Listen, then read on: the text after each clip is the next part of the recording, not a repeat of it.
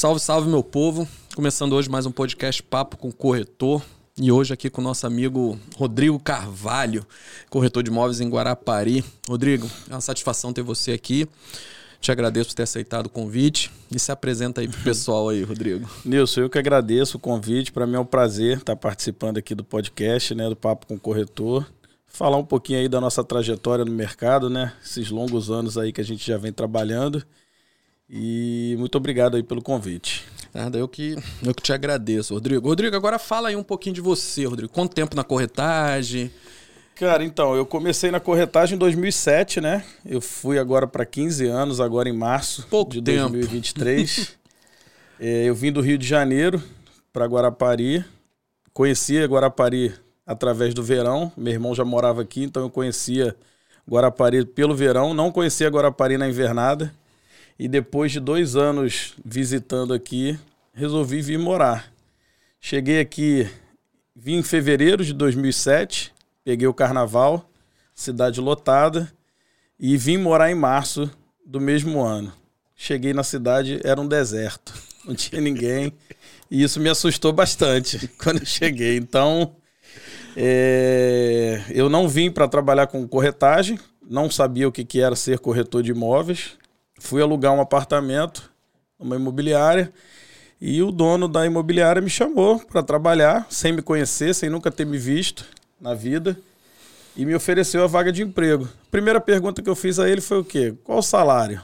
Ele falou: não, o corretor não tem salário, o corretor vive de comissão. Eu falei: não, para mim não dá. Eu tô com, vindo com um filho de seis meses, com a família, pagando aluguel, com dinheiro muito curto, que foi o dinheiro que eu vendi um chevette velho na época lá no Rio. E falei que não daria. Eu vim para trabalhar com educação física, que era a minha área já no Rio. Porém, aqui eu vi que para educação física na época também eu não ia conseguir, porque eu era voltado para o lado da natação e hidroginástica. Não tinha piscinas adequadas aqui na cidade para trabalhar dessa forma. E depois resolvi aceitar o convite dele. Comecei lá na Praiana, numa lojinha pequenininha. Qual o corretor? Era é? Rodrigo Martinez, na época, era namorado da Patrícia, Patrícia Matos. É A bem Patrícia antigo, conheço, é é. Então eu comecei trabalhando lá com eles. E foi muito difícil o início, né? Porque quando você vem de fora, é muito mais complicado, porque eu não conhecia bairro, não conhecia rua, não conhecia prédio, nunca tinha trabalhado na área. Então foi uma dificuldade muito grande. Tanto que eu fiquei os primeiros 12 meses de corretagem, eu não fiz nenhuma venda. 12 meses. 12 meses. Fiquei um ano sem fazer nenhuma venda. E quando chegou o verão de 2008, eu comecei a trabalhar com aluguel de temporada. Porque eu vi que era uma forma de entrar um dinheiro mais rápido. E aí eu fazia os aluguéis, contratava as meninas para fazer a limpeza dos imóveis. E aí depois eu resolvi tirar a faxina também da- das meninas e eu comecei a fazer. A minha esposa pegava uma sala, deixava o cantinho limpinho, deixava ele brincando ali e a gente caía dentro das faxinas. E assim começou a minha trajetória aí de corretor de imóveis. Então, Rodrigo, aí a gente pega essas falas aí que você falou na questão da dificuldade no começo, né?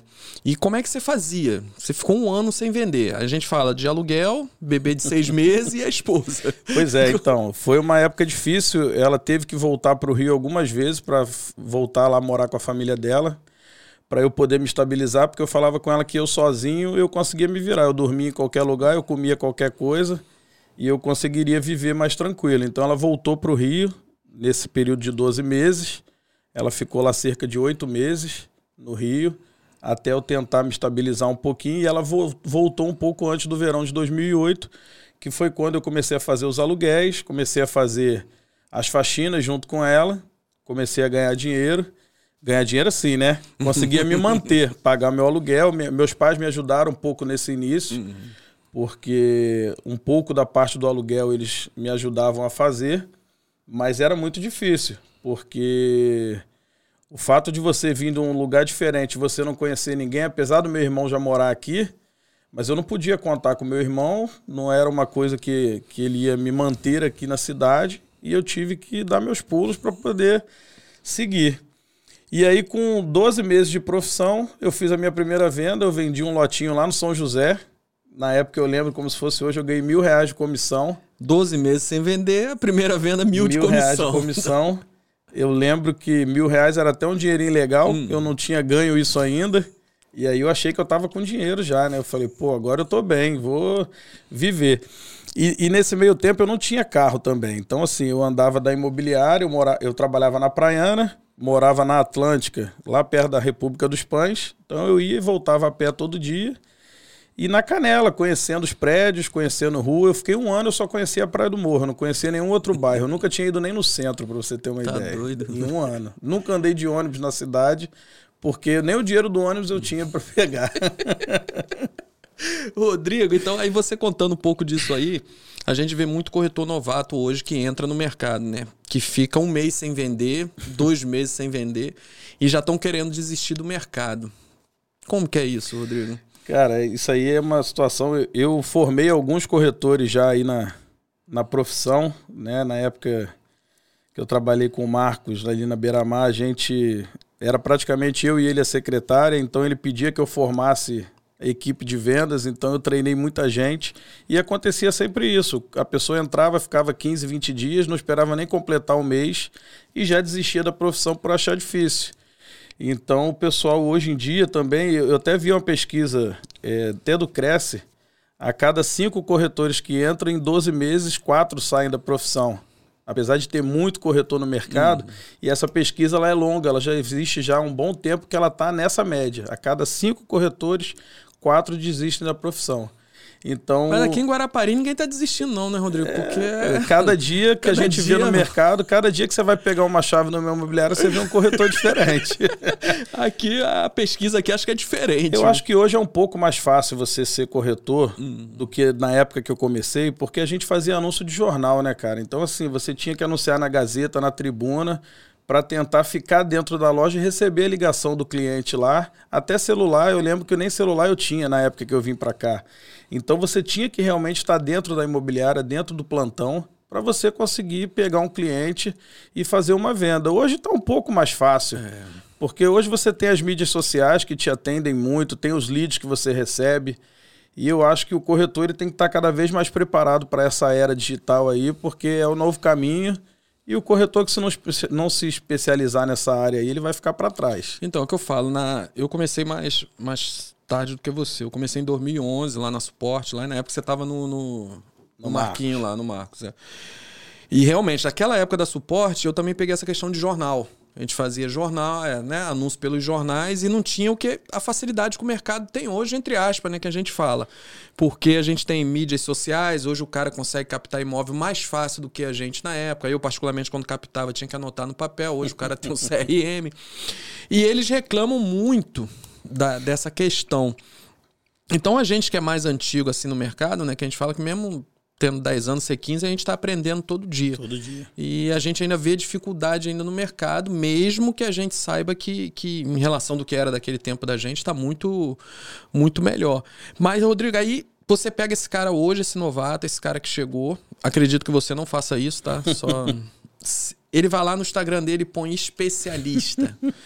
é, a gente diz assim, eu tenho 10 anos e não sou especialista em nada ainda, né? Mas você chega e o cara vai lá e bota lá especialista em alto padrão.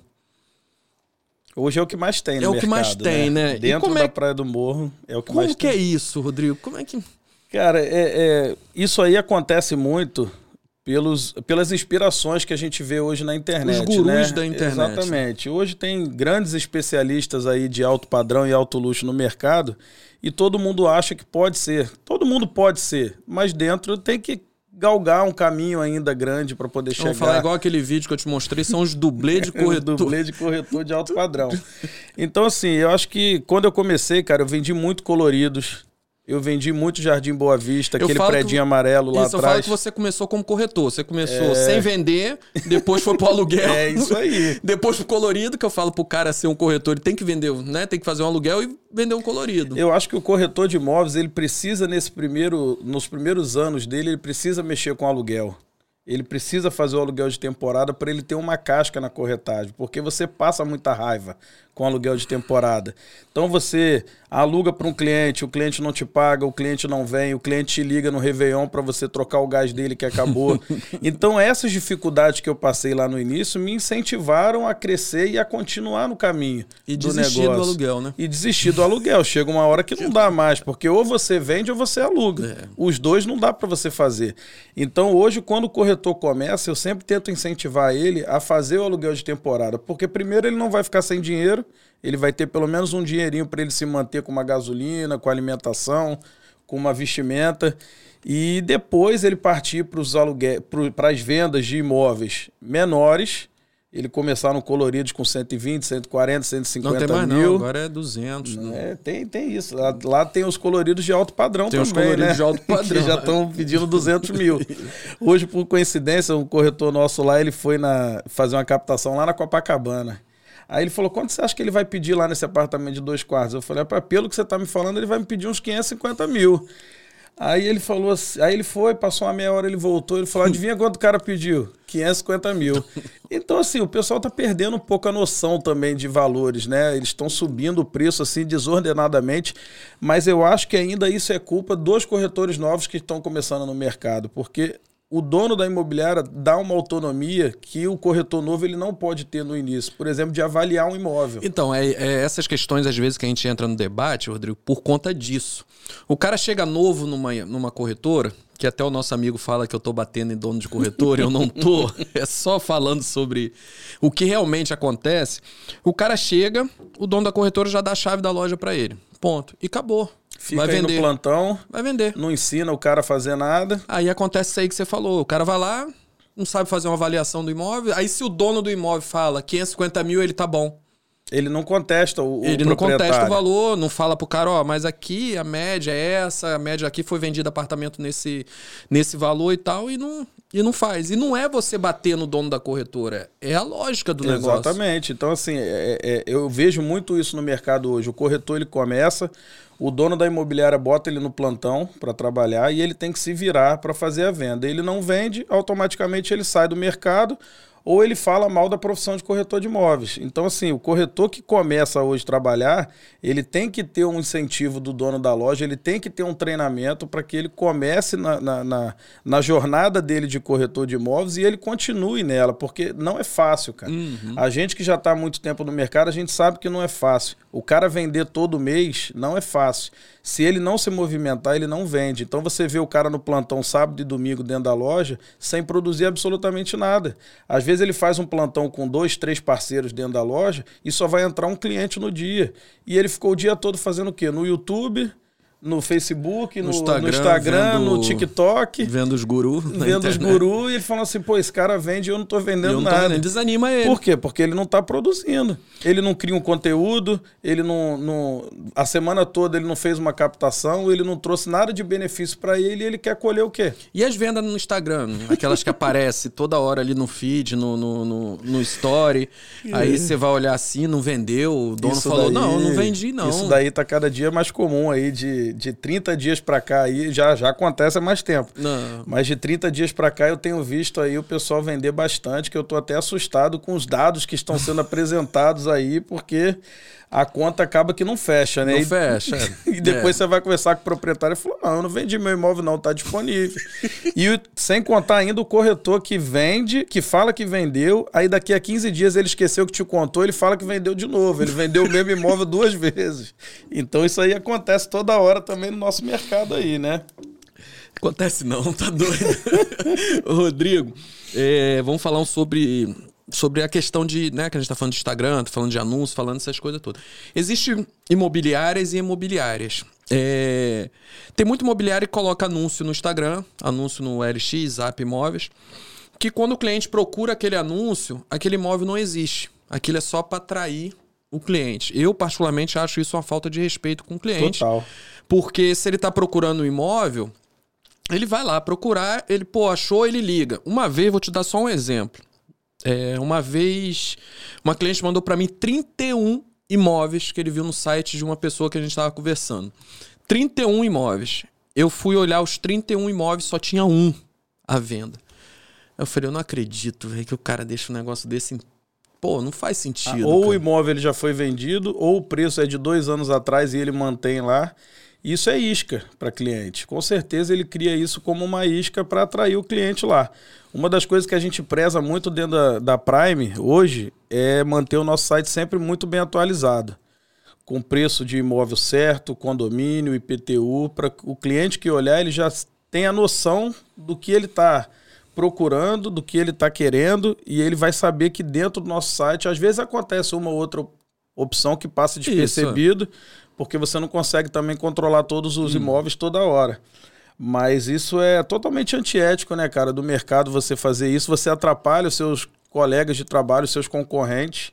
E eu acho que o pessoal tem que tem que ter uma fiscalização maior em relação a isso, que eu acho que não vai ter nem tão cedo. Então, aí essa fiscalização a gente fala de onde? A gente do, fala do Cresce. Do Cresce, né? Do Cresce. Por que nada, Rodrigo? A gente paga já uma anuidade aí já relativamente alta, que já vem aumentando aí... Todo ano. Há bastante tempo isso, e a gente não tem fiscalização Quando nenhuma. Quando eu comecei era 200, hoje é 700. Pois é, hoje tem o o cara da esquina, o cara que vende gelo, ele tá vendendo gelo e tá com ele a tá placa a de aluguel. Isso. O cara tá com o carro na esquina parado com a plaquinha de aluguel.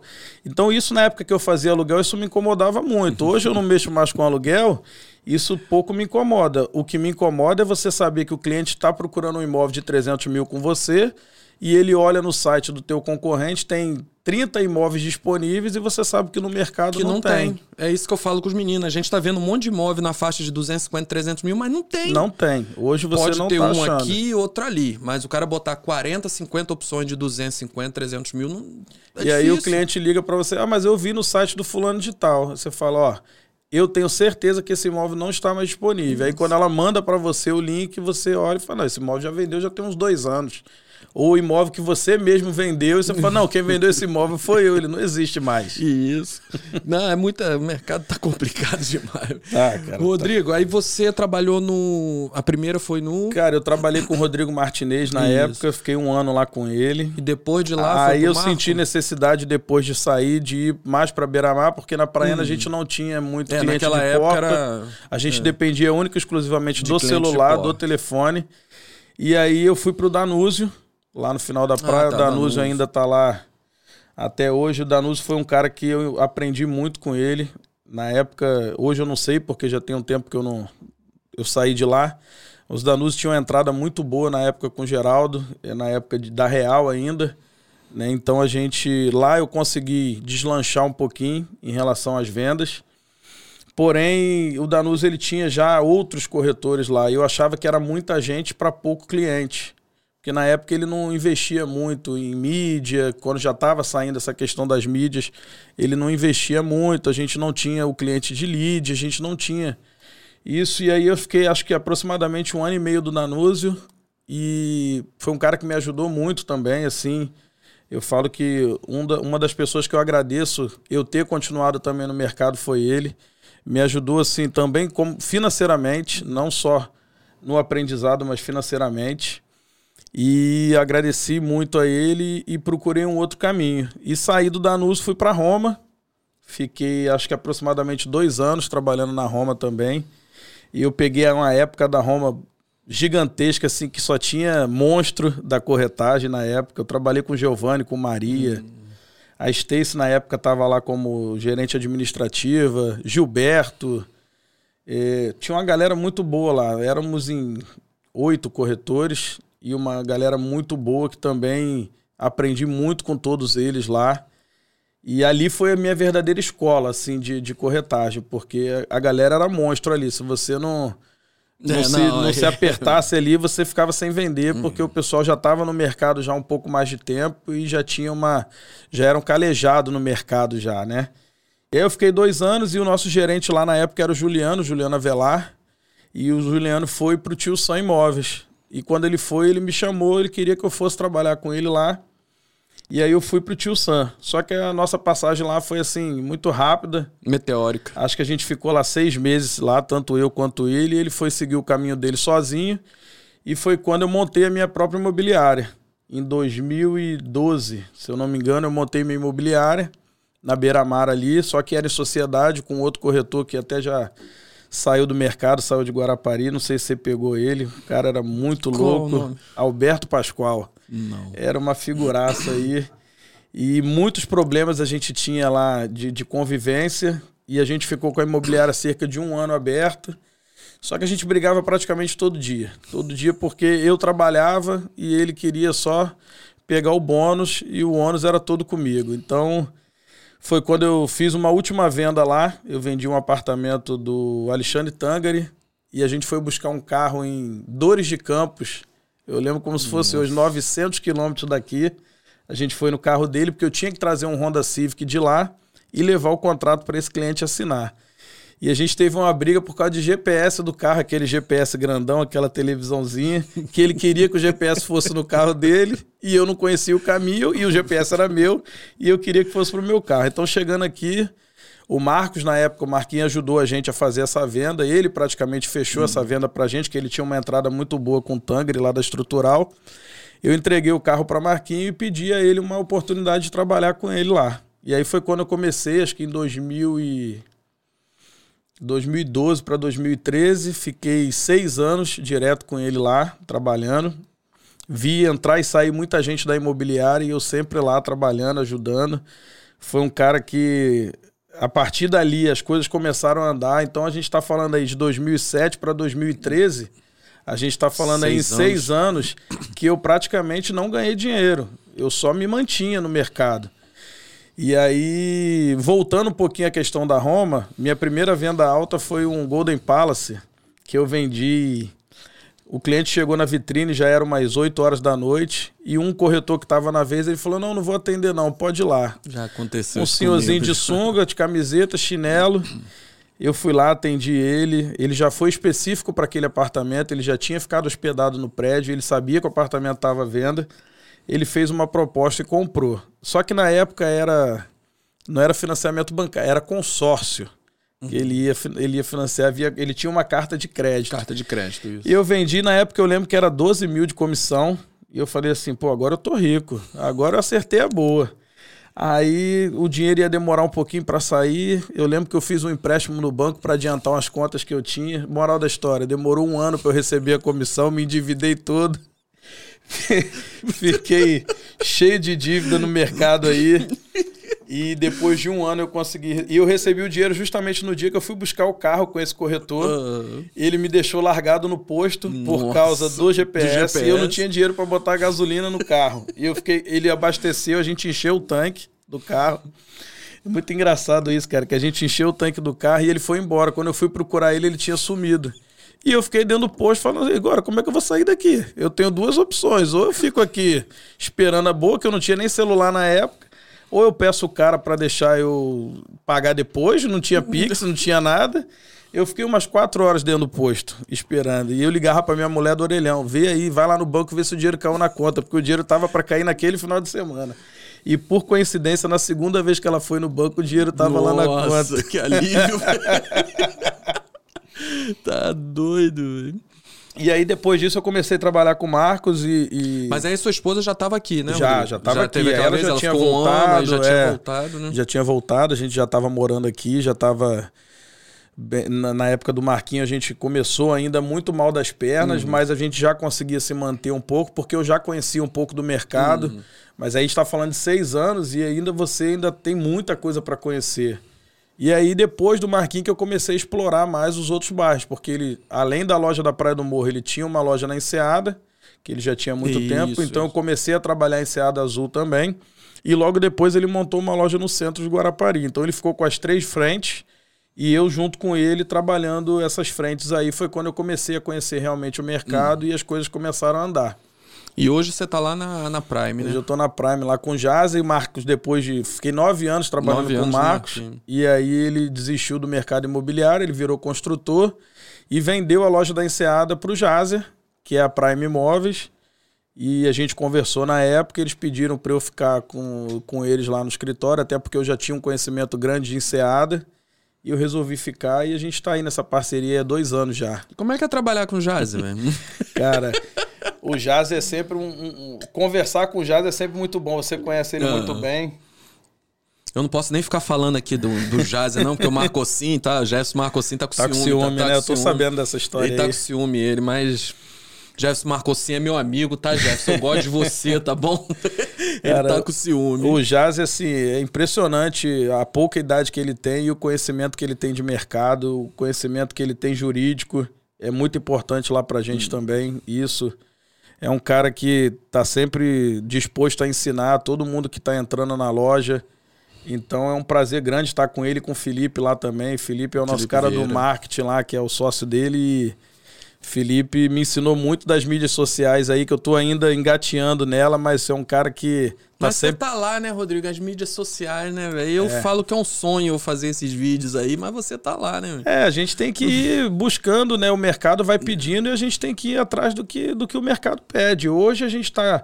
Agora a gente já tá com a inteligência artificial aí também, né? Que é outra coisa que. Já, hoje já tem a inteligência artificial que se passa por corretor. Se passa por corretor. Então, é. assim, o, o, mercado ele tá evoluindo então, a cada quer dizer, dia. Já tá surgindo um dublê de corretor. Já tá mesmo, subindo, sub, é um dublê de corretor dublê online. De corretor online, é isso.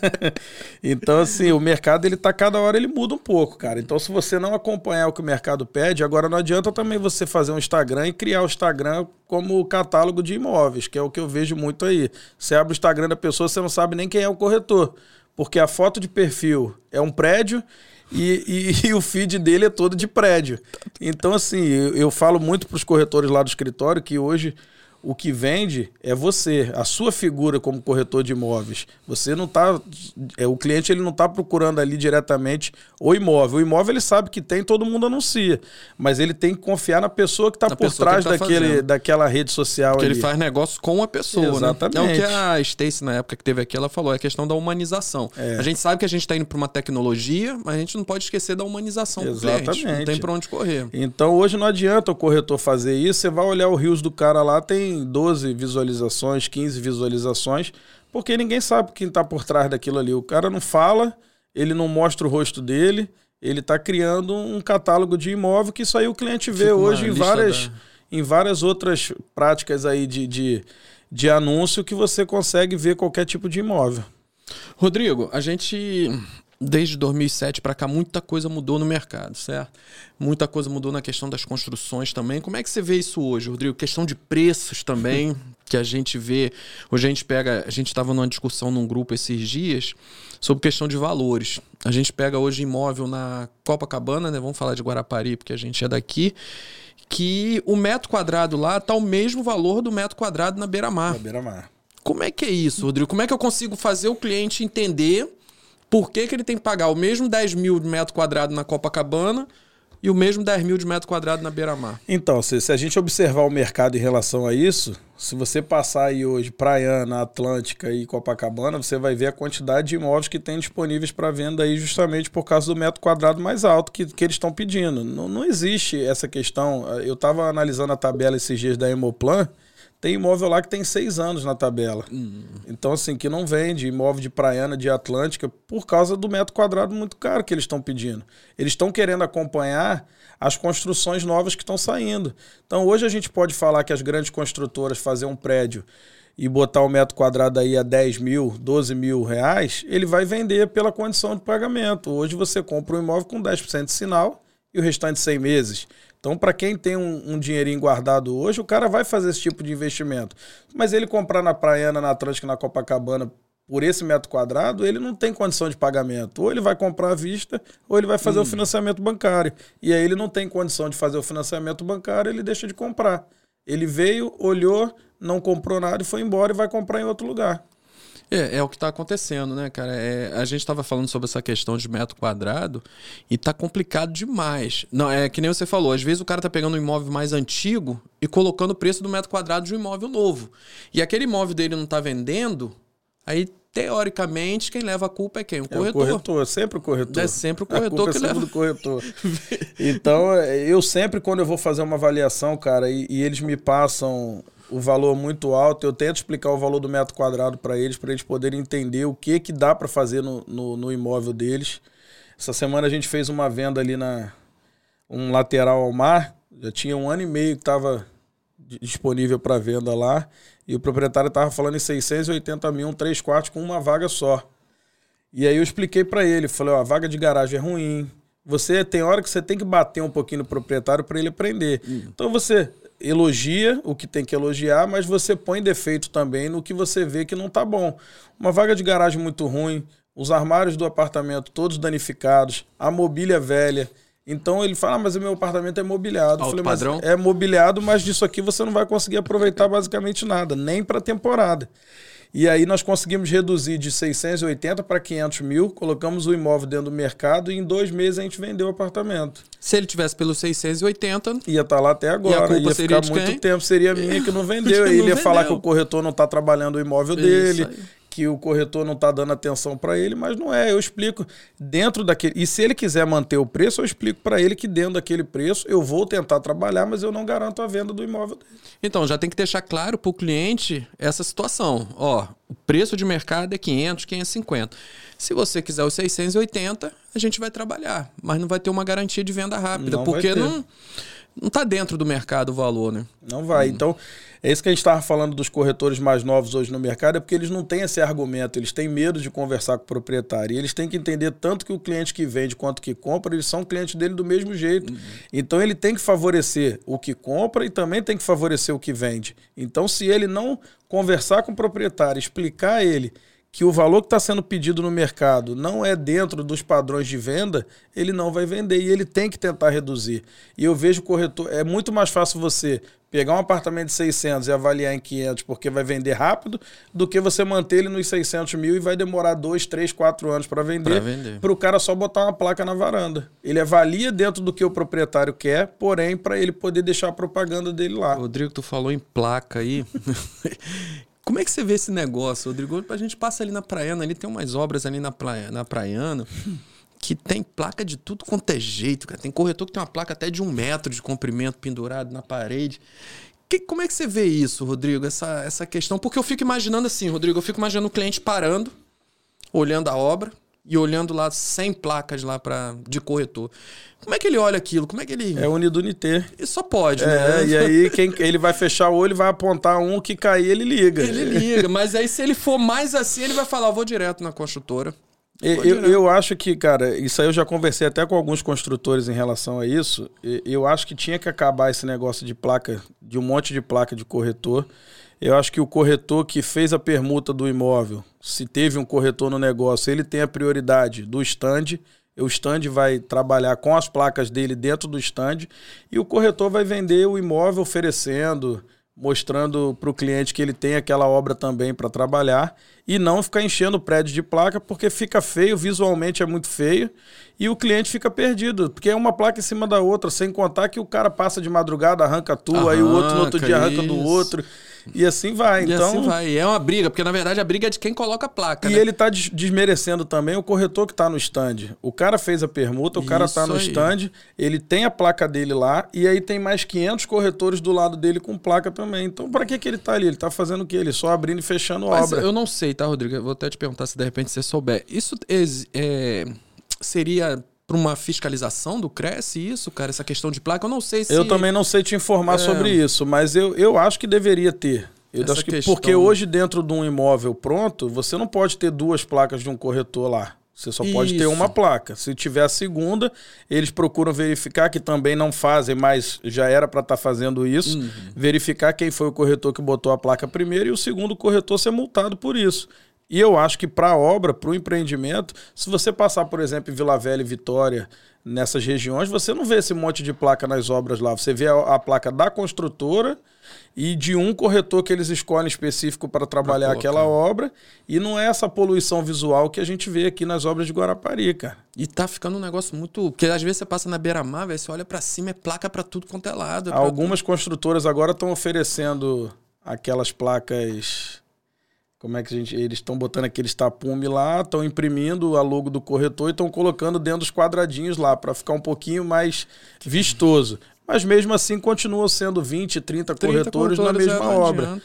Então eu acho que as construtoras podiam conversar em relação a isso para tentar melhorar, porque o cliente fica totalmente perdido. Porque, na verdade, é educar o mercado, né, Rodrigo? Porque a gente, a gente vê essa questão aí, quando a gente fala, a gente começa assim, né? Ah, o corretor novo, mas isso é uma. Eu acho que é uma escala. Você pega a construtor, pega primeiro, cresce, que deveria ajudar em, em, algumas coisas. Aí você pega a construtora, você pega o dono da corretora e você pega o corretor. Para esse corretor aqui trabalhar e ter essa educação de não fazer isso, tem que vir cresce, construtora, dono de corretora exatamente, e o corretor. Exatamente, exatamente. Para orientar o cara sobre isso, cara. De, eu vou ser sério, Rodrigo, você não vê placa minha na rua, eu não coloco, cara, porque Pô, você vai colocar a placa ali, igual a gente fala da, da construtora, vai ter 30, velho. Cara, se a gente pegar o custo de uma placa hoje, a placa hoje ela vai de 30 a 50 reais, dependendo do tamanho então. da placa. Eu tô com uma situação lá na Enseada sobre Tem uma isso. que eu vi ali que deve ter custado uns 100 mil, velho. Porque a bicha era grande, tá, velho? A, a gente tá com um apartamento lá que não é exclusividade nossa, mas o proprietário deixou a gente colocar a placa. E de 15 em 15 dias a placa não tá mais lá. Entendeu? O corretor vai visitar e arranca a placa, ou vai e põe uma placa do lado. E a gente já fez reclamação no Cresce, a gente faz reclamação com o proprietário e não Exato. adianta. Porque ele também não consegue saber quem é o corretor que faz isso, porque tem vários corretores trabalhando o imóvel. Mas se a gente for contar de placa nos últimos 60 dias aí, já foi uns 300 reais de placa. Então, Rodrigo, você falou essa questão que o dono da corretora ele não sabe, né? Que é a pessoa que vai lá. Isso não cabe a questão da exclusividade, Rodrigo? Eu tento trabalhar todas as minhas captações, eu tento trabalhar Porque a, a gente pega, né? Às vezes a gente conversa aqui sobre o mercado imobiliário lá fora, né? É, a gente fala do americano que a gente está sempre. Lá só pega imóvel com exclusividade. com exclusividade. E seria uma coisa que aqui no, no, no, Brasil, mas vamos botar aqui de onde a gente trabalha, seria uma coisa muito boa. Porque aqui em Guarapari, então, cara, é corretor para tudo quanto é lado, viu? Mas sabe por que, que falta a exclusividade ainda aqui em Guarapari? Porque o corretor ele não sabe vender o serviço dele. A maioria dos corretores não sabe vender o serviço dele. Quando você vende bem o seu serviço, você vende bem a sua marca, você consegue tirar a exclusividade do cliente. Ah, mas eu preciso vender rápido, quanto mais corretor eu colocar, é melhor para mim. Não necessariamente. Uhum. Porque muitos corretores vão trabalhar só para ter a captação. Se você deixar em um corretor, esse corretor ele vai trabalhar. Se o imóvel tiver dentro do padrão de preço, numa localização boa, dificilmente esse imóvel não vai ser vendido rápido. Então eu acho que quando você for fazer uma captação, você tem que pedir uma exclusividade ao cliente e explicar o porquê que ele tem que te dar essa, essa exclusividade. Porque se você chegar como mais um. Mais um não adianta. Não vai adiantar nada. É. Entendeu? Então você tem que mostrar para ele o seu trabalho, como é feito, as suas mídias sociais, os seus anúncios que você faz. O na, investimento que você o tem. O investimento no... que você tem no imóvel e mostrar resultado para esse cliente aí. Então você pede uma exclusividade aí de 30 dias para o cara que não custa nada. Hum. Em 30 dias você mostrou lá, você atendeu dois, três, quatro clientes, você mandou duas propostas para ele, ele não aceitou porque ficou um pouco fora ou porque tem um carro que ele não quer pegar. Então, dentro disso daí, o cara vai renovar a exclusividade com você, porque ele vai ver que você está trabalhando. Então, se você não tem essa informação para passar para o seu cliente, e como a gente estava falando novamente dos corretores novos, eles não têm o que falar para o corretor, ele vai falar o quê? Para o dono da, da, do apartamento. É. Eles vão lá, vão captar o imóvel, ou às vezes ele chega no imóvel, ele fala que vai tirar foto para mandar para o cliente, o proprietário nem deixa botar no site, ele anuncia sem, sem a permissão do proprietário, depois o proprietário vai ligar para ele para reclamar. Então eu acho que primeiramente você tem que mostrar para o pro... Isso acontece em Guarapari? Toda hora, toda hora. toda hora você vê um, um, um cliente reclamando que o, o imóvel dele está num site que ele não autorizou colocar. Não, não existe isso aqui não. Mas eu vi que está mudando um pouco isso. Hoje eu vejo muitos imóveis de, de alto padrão aí que a gente estava falando, imóveis aí de entre 600, 1 milhão, 1 milhão e meio, que tem dois corretores trabalhando, três corretores trabalhando. É porque você tem que mostrar para o proprietário a, a vantagem da exclusividade. Foi como você falou. Pô, ó, seu imóvel vai ficar dentro da minha imobiliária, a gente tem um investimento alto para fazer, a gente vai trabalhar o seu imóvel, porém o seu imóvel não vai ficar só com a gente, que aí você tem uma rede de parceiros, Exatamente. onde ele tem que entender que o imóvel dele vai ser mostrado para, ah, você tem confiança aí de 10, 20 corretores, o imóvel dele vai estar. Tá, porque às vezes, Rodrigo, o proprietário, em sua maioria das vezes, ele não tem tanta culpa porque ele não entende a forma do que é a exclusividade. Uhum. Porque a gente vem num mercado onde não, não educou para isso. A gente pega aí que a gente teve aqui uma, uma empresa que veio para cá, infelizmente não deu certo, foi a Remax, porque trabalha por em cima da exclusividade. E Guarapari não não dá para fazer. fazer essa questão de exclusividade. Porém a metodologia deles era top, tá? De questão de exclusividade, forma de ensinamento, essas coisas, que melhoraria tanto para gente, corretor, quanto para a pessoa que está vendendo. É, e, eu falo hoje o seguinte: é, Eu me especializei um pouco no alto padrão hoje, que a gente estava falando sobre isso. Mas você bota lá, especialista de alto padrão? Eu nem sei se. Eu já, eu já coloquei. Tirou, eu já, tirou. Eu, acho, eu não sei. Eu Depois acho, eu vou ver. Mas, mas eu, eu falo o seguinte, cara. Você ser um corretor de alto padrão, no meu caso, eu, eu sempre falo para o cliente que não é em relação ao valor do imóvel, é em relação ao atendimento. Eu hum. tento fazer sempre um atendimento de alto padrão, seja para o imóvel de 200, seja para o imóvel de 500, seja para o imóvel de 1 milhão. Então, o corretor de alto padrão, ele não é só pelo valor que ele vende, é pelo serviço que ele presta ao cliente. Então, eu procuro fazer sempre um atendimento Caramba, vou botar isso no padrão. meu story, tá, velho? Caramba! É, eu procuro sempre fazer um atendimento de alto padrão. Então, lá, corretor especialista em alto padrão. Não significa que é em cima do valor, mas em cima da qualidade do atendimento. Caramba, vai ser aí, na moral. Vou aí, botar lá no YouTube, lá, vou, vou, copiar e vou colocar. Rodrigo, deixa eu te perguntar. Você teve vendas boas e teve clientes ruins. Tem alguma história aí, Rodrigo? Alguma coisa assim que. Tem, tem. Uma boa primeiro, uma, uma venda boa, que a gente fala que é aquela fácil, né? Que vem tranquilo. Rapaz, venda fácil, assim, eu acho que. É difícil. Não, não né? tem venda fácil é. hoje em dia, né? Acho que venda fácil é muito complicado. Essa venda, por exemplo, do cliente da Roma foi uma venda fácil, hum. apesar do recebimento depois de 12 meses, mas a venda em si mas foi, foi muito na hora fácil. certa, os 12 na meses. hora né? certa. Então, assim, é, essa foi uma venda fácil, mas é, eu, eu acho que a venda fácil hoje é quando você atende um cliente fora do país hum. que eu vendi recentemente agora também para um cliente dos Estados Unidos e eu fiz um vídeo do apartamento, apresentei o apartamento para ele na videochamada, ele gostou do imóvel, passou a proposta, levei para a construtora, fechou, assinamos o contrato digitalmente lá e, e ele nem veio conhecer o imóvel, ele veio aqui depois de, ele comprou em, em outubro e ele veio só em dezembro passar o, o verão aqui hum. na cidade. Então, assim, é uma venda que o cara tem que confiar muito no corretor para ele fazer esse tipo de negócio, porque não é fácil. O cara tá comprando é. as cegas, o vídeo engana muito, as é. fotos enganam muito. Hoje o celular tá cada vez mais real Melhor, aí, né? então é, eu acho isso uma venda fácil, mas o cara chegar até você é difícil, né? Porque a gente sabe a concorrência é muito grande. E acontece aqueles charlatões que aparecem por aí na é, cidade, né? Eu tô te falando porque aqui a gente já teve história que levou pro shopping pra assinar contrato, não assinou. Peixoto falou de um cara que falou pra esposa que tinha ganho na Mega Sena pra comprar. e no final descobriu que não cara, tinha. Aconteceu duas situações, vou contar duas aqui rapidinho, muito interessante. A primeira foi um cara que veio de, de, de ele era de Brasília, ele era parlamentar, pelo menos foi o que ele disse. E, e na pesquisa que a gente fez, ele realmente era hum. parlamentar. Ele veio, chegou no Land Rover, um cara já de mais Padrão. idade, com uma, uma mulher aí dos seus 22 anos, ele com uns 60 mais ou menos. Olhou uma série de imóveis lá em Seada. Inclusive, nem era eu o corretor responsável por isso, era o Bruno, na época que estava trabalhando. Ele fechou um reserva de Bacutia, era até o decorado na época, se eu não me engano, o 501. O 301 também estava disponível, ele falou que ia comprar para o irmão dele. E a mansão 300 também ele ia comprar. E aí ele, a gente passou as propostas pro, pro Getúlio na época e chegamos ao, ao valor final da venda. Tá. E ele falou que pagaria tudo na escritura. E aí, depois disso, da proposta, ele pegou, levou o pessoal pro Curuca para almoçar, pagou o almoço. E aí depois você vai ligando pro cara, ó, a escritura tá pronta. Aí o cara, não, eu não posso atender essa semana que eu tô meio ocupado, mas semana que vem eu tô aí. E aí passa a segunda semana, o cara some, passa a terceira semana, na quarta semana o cara te bloqueou e não aparece mais. Aí você vai pesquisar a fundo, você vê que o cara alugou a Land Rover lá em Vila Velha para poder vir para cá. Eu acho que ele foi querer fazer uma graça para a mulher que tava com ele, e aí ele tirou essa onda toda em Guarapari Nossa. e sumiu. Então o corretor ele dormiu milionário e acordou comendo pãozinho na padaria de manhã cedo, né? Esse é o nosso, é o nosso jeito, né, Rodrigo?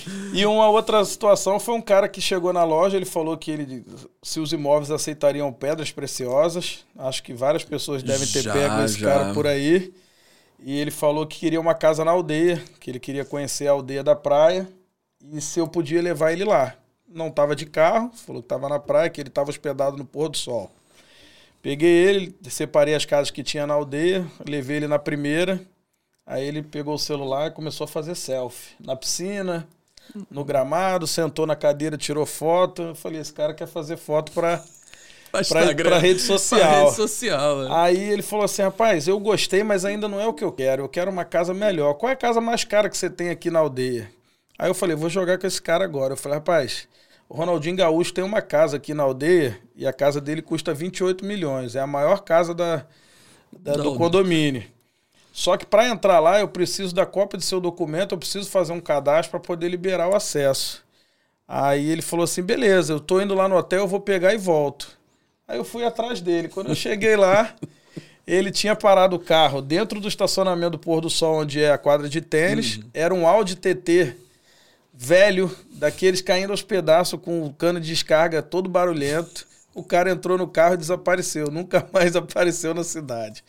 Então, assim, o corretor ele tem que ter esse feeling também do cliente para poder imaginar se o cara realmente é um cliente comprador, se o cara está fazendo hora com você. Uhum.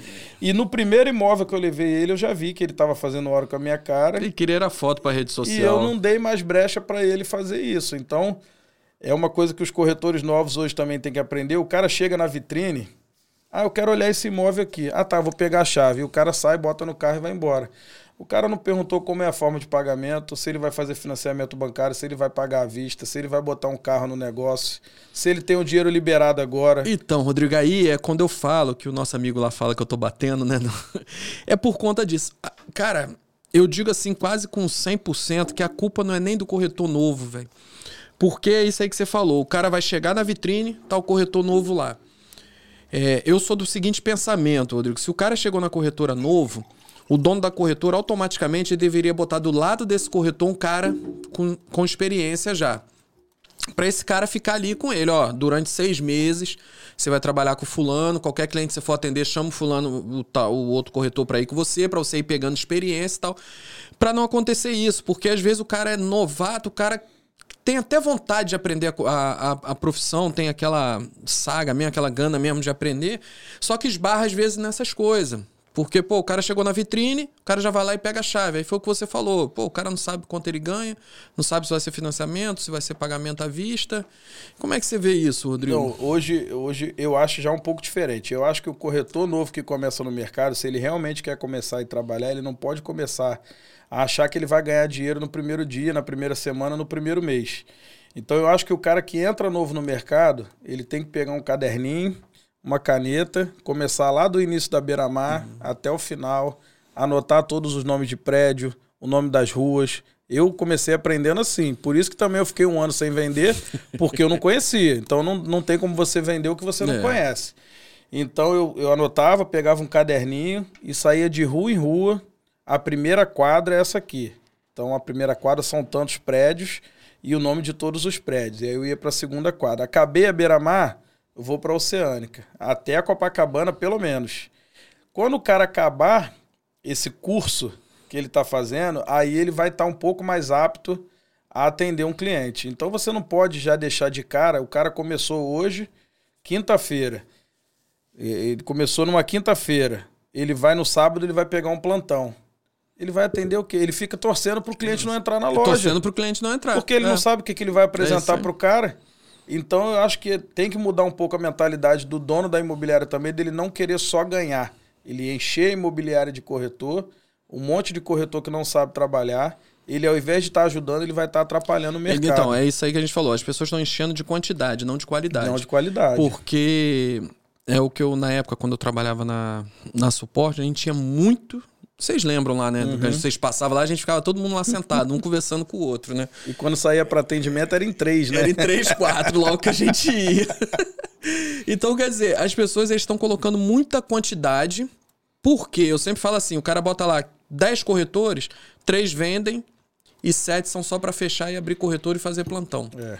Aí o que acontece? Os caras vê os três vendendo, os caras se sentem o quê? Pô, eu não sei, eu não sou corretor, eu não sirvo para ser corretor. Às vezes o cara tem aquela vontade, aquele dom mesmo de, de querer vender. De aprender também Isso, o mercado. mas a própria corretora às vezes atrapalha o progresso desse cara. É. Ou é num lead que bom, que em vez de mandar pro cara e falar pra ele, ó, vou te mandar um lead aqui, porém esse corretor vai estar tá perto de você. Porque também a corretora não pode ter prejuízo, o dono é. da corretora. Mas, pô, botou ali o cara, cara vai aprender, pô, o fulano tá do meu lado aqui, tá me ajudando, então tô aprendendo.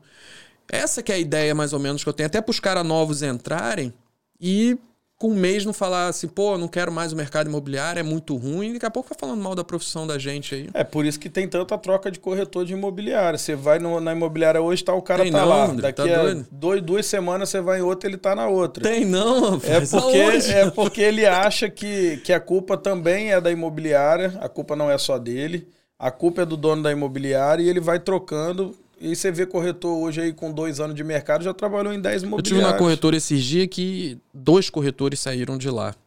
E falaram assim: ah, eu vou para tal imobiliária.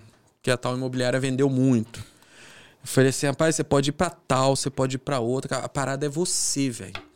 Se você não focar que você quer vender imóvel, que, que se você for depender de corretora, entre aspas, né? Porque a gente tem muita corretora em Guarapari boa, que dá uma atenção, um trabalho Sim. bom pro, pro corretor. Agora tem corretor em Guarapari que o cara entra e acabou, fica jogado lá. Eu já atendi, eu, eu, eu não sou muito adepto à parceria, não, né? Eu acho que é até um, um erro meu, porque eu acho que dentro do mercado imobiliário você tem que trabalhar hum. a parceria, mas eu acho que na cultura que eu tive lá de outra imobiliária, a gente não, não fazia parceria.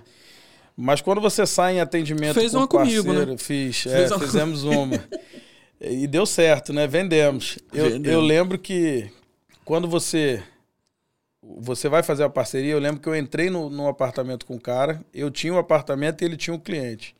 Ele abriu a porta, aqui é a sala, aqui é a cozinha, aqui é o banheiro. Mas a sala não dá para o cliente ver que é a sala, Aqui é a varanda. Então, assim, hoje o corretor ele não está preocupado se o apartamento é sol da manhã ou sol da tarde, se ele pega naquele quarto a ventilação nordeste, se pega a ventilação sul se o sol vai nascer aqui e vai morrer ali, ele não quer essa, ele não dá essas informações para o cliente.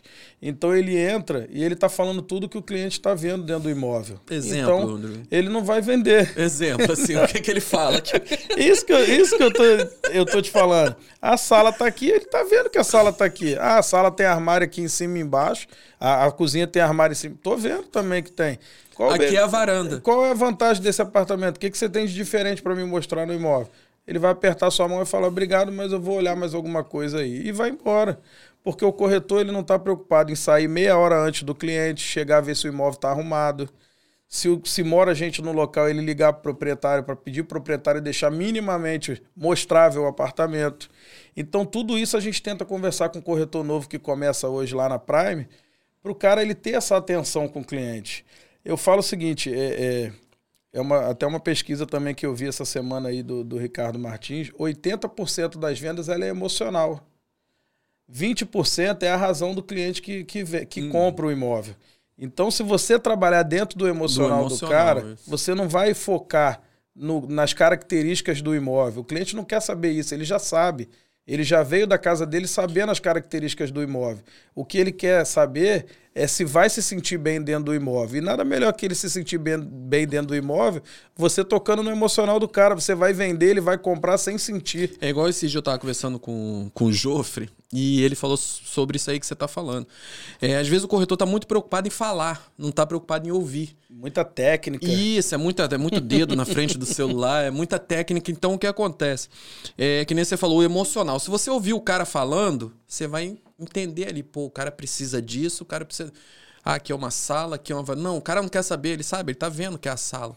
Cara, e, e, você tem que perguntar também, cara. Perguntar não ofende ninguém. Pergunta o cara o que, que ele gosta de fazer, o que, que ele pratica. Às vezes você gosta de musculação, o cara também, você vai falar com ele, ele tá olhando o imóvel, você tá conversando com ele, você tá tocando no emocional do uhum. cliente, e ele vai se sentir bem dentro do lugar que ele tá e com você também como corretor. Essa confiança o corretor precisa passar para o cliente, para o cliente comprar, porque a concorrência é muito grande no mercado hoje. Se você não tiver um diferencial no seu atendimento, às vezes você não precisa nem ter o melhor produto. Às você vezes, precisa ter o diferencial do atendimento. atendimento. É o atendimento alto padrão, né? Exatamente, é, é o que eu é. falei do atendimento alto padrão. Então, se você tem um atendimento alto padrão, o imóvel que você tem, ele vai ficar um pouquinho de lado. Lógico que o cara quer o que é melhor para ele. Uhum. Mas se você conversar, se você procurar saber o que, que o cliente realmente quer, você vai ser certeiro no que você vai mostrar para ele. Você não vai correr risco, não vai gastar gasolina, não vai perder tempo. O tempo é o que a gente tem de Às mais vezes precioso. Você mostra cara. até dois, três imóveis só. Dependendo da forma de, de atendimento. O tempo hoje é o que a gente tem mais é. precioso. E o corretor ele está vendendo tempo. Ele está vendendo tempo, ele não está vendendo o imóvel. Ele está vendendo tempo. Então, se ele focar no bem-estar do cliente, se ele for atrás do cliente, saber a necessidade do cara, ele não vai perder mais tempo, ele vai ser assertivo no atendimento dele. O cliente só não vai comprar se ele não quiser. Rodrigo, vamos lá. Você é vascaíno, né, Rodrigo? Graças a Deus. Rodrigo, fa falaram para te perguntar, eu não vou, né, só para que a gente já tá acabando já. Que aposta foi aquela que você fez, Rodrigo, naquela época que saiu no Instagram lá? Como é que foi aquilo lá na Enseada? Rapaz, não, mas aí ali foi um, um, um Palmeiras e Flamengo. Ali foi um Palmeiras e Flamengo e eu tinha feito uma aposta com um amigo meu. Ah. Eu falei, rapaz, o Palmeiras vai ganhar esse jogo. Não, tá doido. Tá no papo o título já do Flamengo. Aí ele falou assim: então vamos fazer uma aposta? Eu falei, vamos. Ele, se o Flamengo ganhar, eu vou correr pelado na praia. e se o Palmeiras ganhar, você vai fazer o mesmo. Falei, beleza. Mas na, na hora de estar vendo o jogo, a gente até esquece, né, no nervosismo. Aí você já bebeu um pouquinho, Nossa. você já tá mais alegre, aí você, pô, não gosta do Flamengo. E aí, cara, na hora que acabou o jogo, eu lembrei da aposta. Eu falei, vou pagar essa aposta aqui. E eu olhei pra varanda, olhei na, na praia, não tinha, Tinha ninguém. ninguém, eu velho. falei, é agora. Mas E só a foi- mídia, só a rede social que te E por viu. coincidência, foi meu filho que filmou Foi sem ele? querer. Ele tava com meu celular na mão.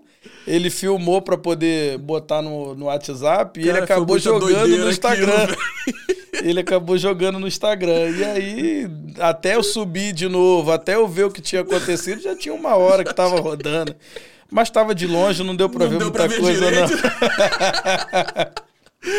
Rodrigo, deixa eu te falar. Bondoso essa- o cara que mandou perguntar isso. Deixa eu te falar. é, a gente está terminando já, mas é, qual o recado que você dá, Rodrigo, para esse pessoal que está começando agora? Assim, algo para eles entenderem que o nosso mercado é bom. Cara, o recado é esse aí, é focar no atendimento ao cliente, no que o cara quer buscar hoje dentro do mercado imobiliário. Hoje o cliente quando chega, ele já sabe, ele já consultou 30 corretores, ele já tem aqueles imóveis que ele quer separar e o que vai fazer o diferencial é o seu atendimento. Então se você, o cara ligou para você, atende ele bem, procura fazer as perguntas certas e conhecer, cara. Eu falo que quem não faz captação não vende. Então, o cara que está começando no mercado se preocupa primeiro em fazer as captações, conhecer os imóveis, conhecer os lugares que ele, va- os lugares que ele vai. E o cara tem que ter na manga para o primeiro atendimento um apartamento no mínimo de um quarto, um de dois, um de três e um de quatro. Para quando ele fizer o primeiro atendimento, ele saber pelo menos onde ele vai primeiro. Depois dá tempo dele pensar o que, que ele vai fazer. E não desistir, cara. A profissão de corretor de imóveis eu amo o que eu faço. Estou nesse ramo aí há 15 anos, amo o que faço. Nunca pensei em trocar de profissão desde quando eu comecei, mesmo na dificuldade. E hoje que as coisas melhoraram um pouco, é que eu acho que eu acho, não, eu tenho certeza que eu vou me aposentar nessa, nessa profissão. Tá certo. Rodrigo, queria te agradecer, cara, pela tua presença. E vamos fazer o merchan dos nossos parceiros, Vamos, né? né? É, eu queria agradecer ao Marcão da Top Lanche por essa parceria com a gente aí. Carimba que é top. Carimba que é top, porque já provei, tá? É uma das melhores pizzas que eu já provei em Guarapari, que é do Marcão da Top Lanche. E tem o nosso amigo Flávio também, da Bela Estampa, né? Flavinho, gente Flavinho, boa. gente boa. Já foi corretor, tá? Já, Já sofreu corretor. igual a gente, tá? Pegou, peguei a época dele lá na- no. Marconi. Aí ele te dá, tá te dando esse brinde aqui, Rodrigo. Pô, da gente, sim, tá? hein? Um kit da, da Bela Ó, Estampa, do, do Papo com aqui, Corretor. mostrar o pessoal, né? Isso, agora você vai ter uma garrafinha pra beber O água, pessoal né? tava me zoando na academia que eu tava indo com a garrafa descartável pra lá, ó. Aí, ó. Agora, agora- sim, ó. Agora eu tenho a garrafinha aí, ó, pra poder ir pra academia. E tem aí um bonezinho se quiser usar também, a camisa. Ó. Careca sempre usa boné, né, cara? Aí, ó. Bonito demais. Agradecer o Flavinho aí, a bela estampa. Agradecer o Marcão aí também. Isso. Marcão tá lá na entrada da Avenida, F Avenida lá. F, Itapebo Sul. Quem quiser comer uma pizza boa, um lanche, e a Top Lanche agora tá com um restaurante também, né? um restaurante, É, né? Eu vi então, lá no, no- no, Instagram. Se eu lá. não me engano, de 11 às 15 horas tem almoço lá, self-service, preço justo e Não, comida com é- qualidade. Cara, eu já comi as pizzas dele, tá? É top, tá, velho? É top. Marcão, Lanche também, hambúrguer, essas coisas, é top demais. Rodrigo, te agradecer mesmo, cara, e obrigado pela tua Obrigado presença você aí, aí, tá, cara? pelo convite. Foi um prazer aí Ah. poder falar um pouquinho mais da, da nossa profissão aí e da nossa trajetória no mercado também. Obrigado. Mesmo. E vai ter coisas boas aí vindo ainda aí. Se Papo Deus Corretor quiser, não vai amém. parar por aqui, não. É Falou, isso, meu filho. valeu. Obrigado, Rodrigo. Grande abraço, Valeu. obrigado.